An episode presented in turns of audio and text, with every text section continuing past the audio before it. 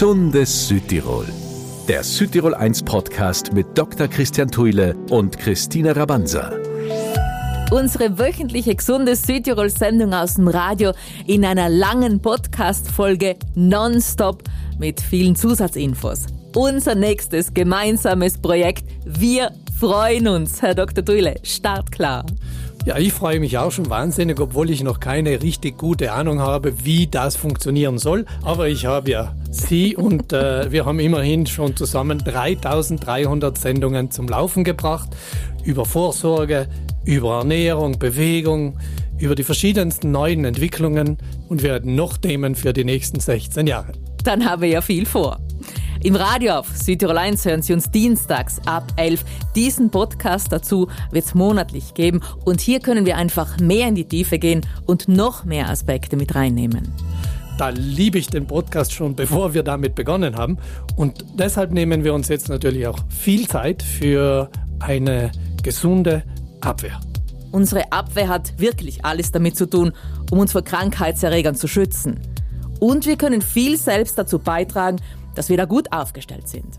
Das beginnt bei einer ausgewogenen Ernährung, geht über eine gesunde Bewegung hin auch zu ausreichend Schlaf und Entspannung. Mhm. Und die Haut beispielsweise kann unendlich viele Krankheitserreger von uns fernhalten, wenn wir ein bisschen auf sie schauen, indem wir sie einfach nicht zu trocken werden lassen, indem wir sie zum Beispiel auch nicht zu oft waschen, weil die Haut selbst besitzt einen Schutzfilm, der diese Krankheitserreger binden und abwehren kann. Und gelingt das an dieser Stelle nicht, wird eine besondere Truppe in unserem Körper aktiviert. Dann besitzen wir unsere Gesundheitspolizei. Mhm. Und diese Gesundheitspolizei hat zwei Abteilungen, die ganz, ganz wichtig sind. Die erste Abteilung, das ist uns angeboren, das sind Fresszellen, die so richtig alles eliminieren, das nicht zu uns gehört.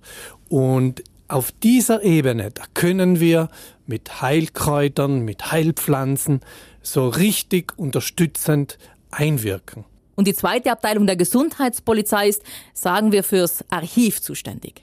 Das sind die Antikörper, also Eiweißkörper, die ganz, ganz genau gegen den Krankheitserreger vorgehen können. Mhm. Auf diesem Bereich haben wir zwar wenig Einfluss von außen, aber unser Körper besitzt die Fähigkeiten, Gedächtniszellen zu bilden und erinnert sich sozusagen an einen Erreger ganz genau. Wenn der noch einmal kommt, dann steht unsere Abwehr einsatzbereit. Dann haben wir ihn.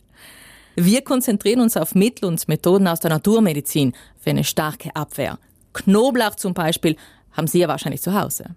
Knoblauch hat einen sehr hohen Gehalt an schwefelorganischen Verbindungen, die man als Allicin bezeichnet.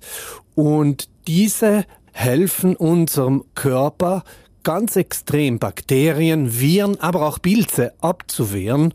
Aber nicht jeder mag ihn, beziehungsweise nicht jeder verträgt ihn. Und deshalb sind wir froh, dass es auch Kapseln gibt, in denen Knoblauch in Pulverform angeboten wird. Das Problem haben wir nicht bei ihrer nächsten Nummer eins, dem roten Sonnenhut.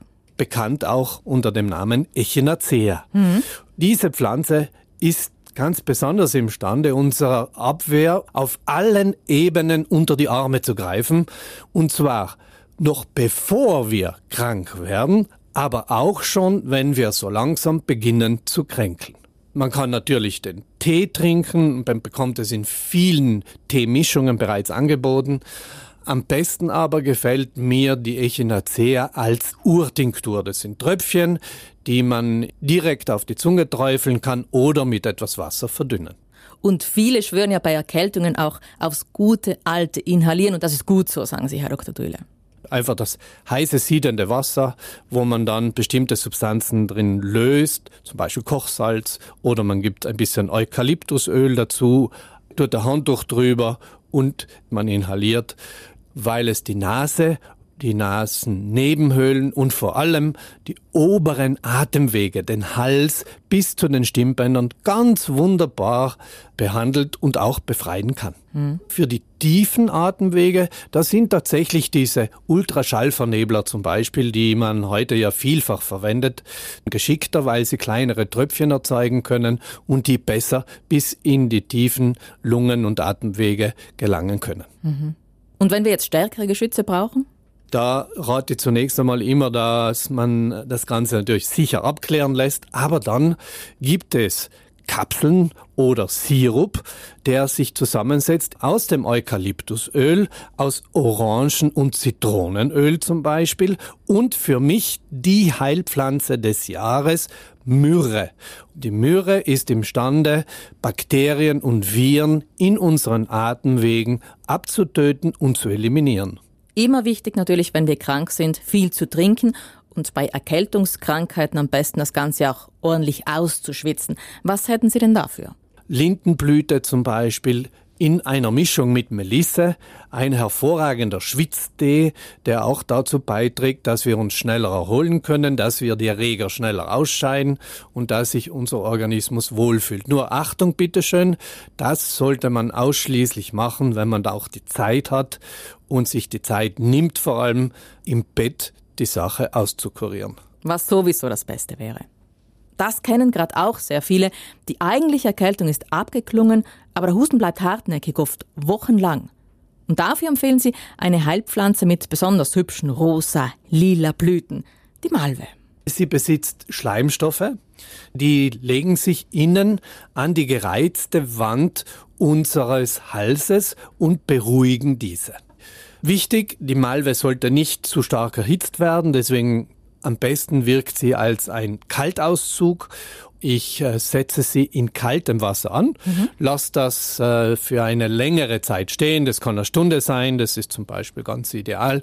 Danach kann ich äh, diesen Auszug auch leicht anwärmen, damit es Körpertemperatur hat, weil es einfach angenehmer zu trinken ist. Und wer daraus dann noch sozusagen eine Art Hustensaft machen möchte, der gibt einfach ein paar Löffel Honig dazu. Das hilft, die Effektivität zu erhöhen.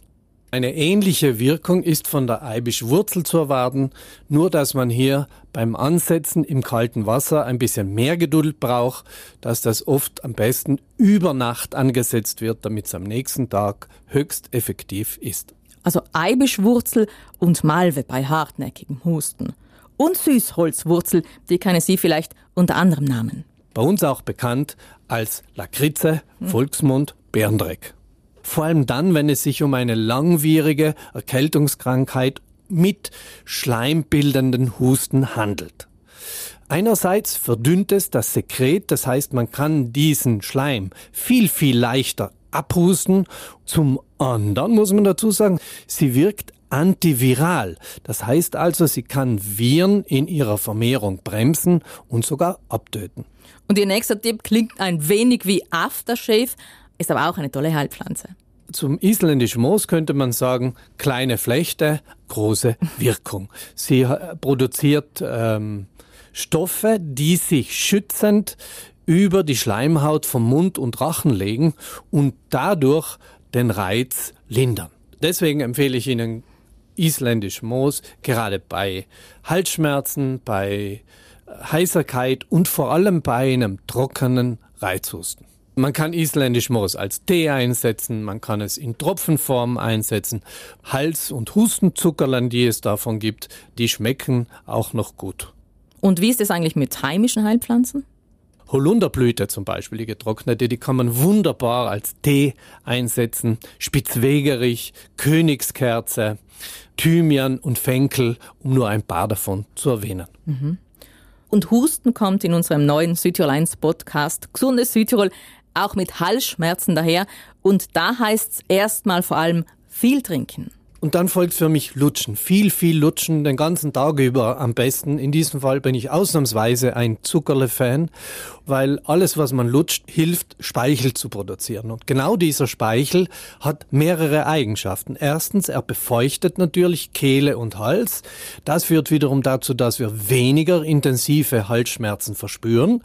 Und zum Zweiten, der Speichel enthält Antikörper und diese Antikörper gehören ja zu unserer Polizei, zu unserer Gesundheitspolizei und können damit Viren und Bakterien, die im Hals vorhanden sind, abtöten. Und noch besser geht's natürlich, wenn bestimmte Zusätze mit drin sind weniger der Zucker, als vielmehr eher das bisschen salzige, Heilsalze, die in, in Pastillen enthalten sein können.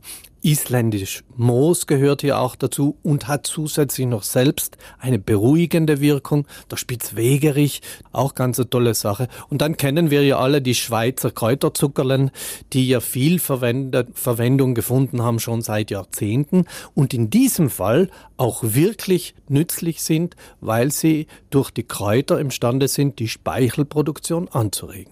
Und Salbei kennen ja auch viele zum Gurgeln zum Beispiel. Nehmen wir auch als Top-Tipp aus der Naturmedizin bei Halsweh mit.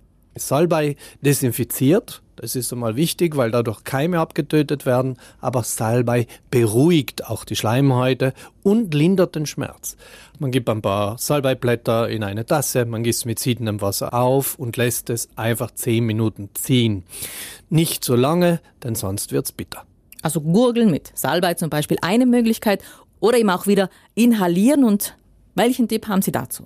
Wir können ein bisschen Latschenkieferöl dazugeben oder auch Eukalyptus.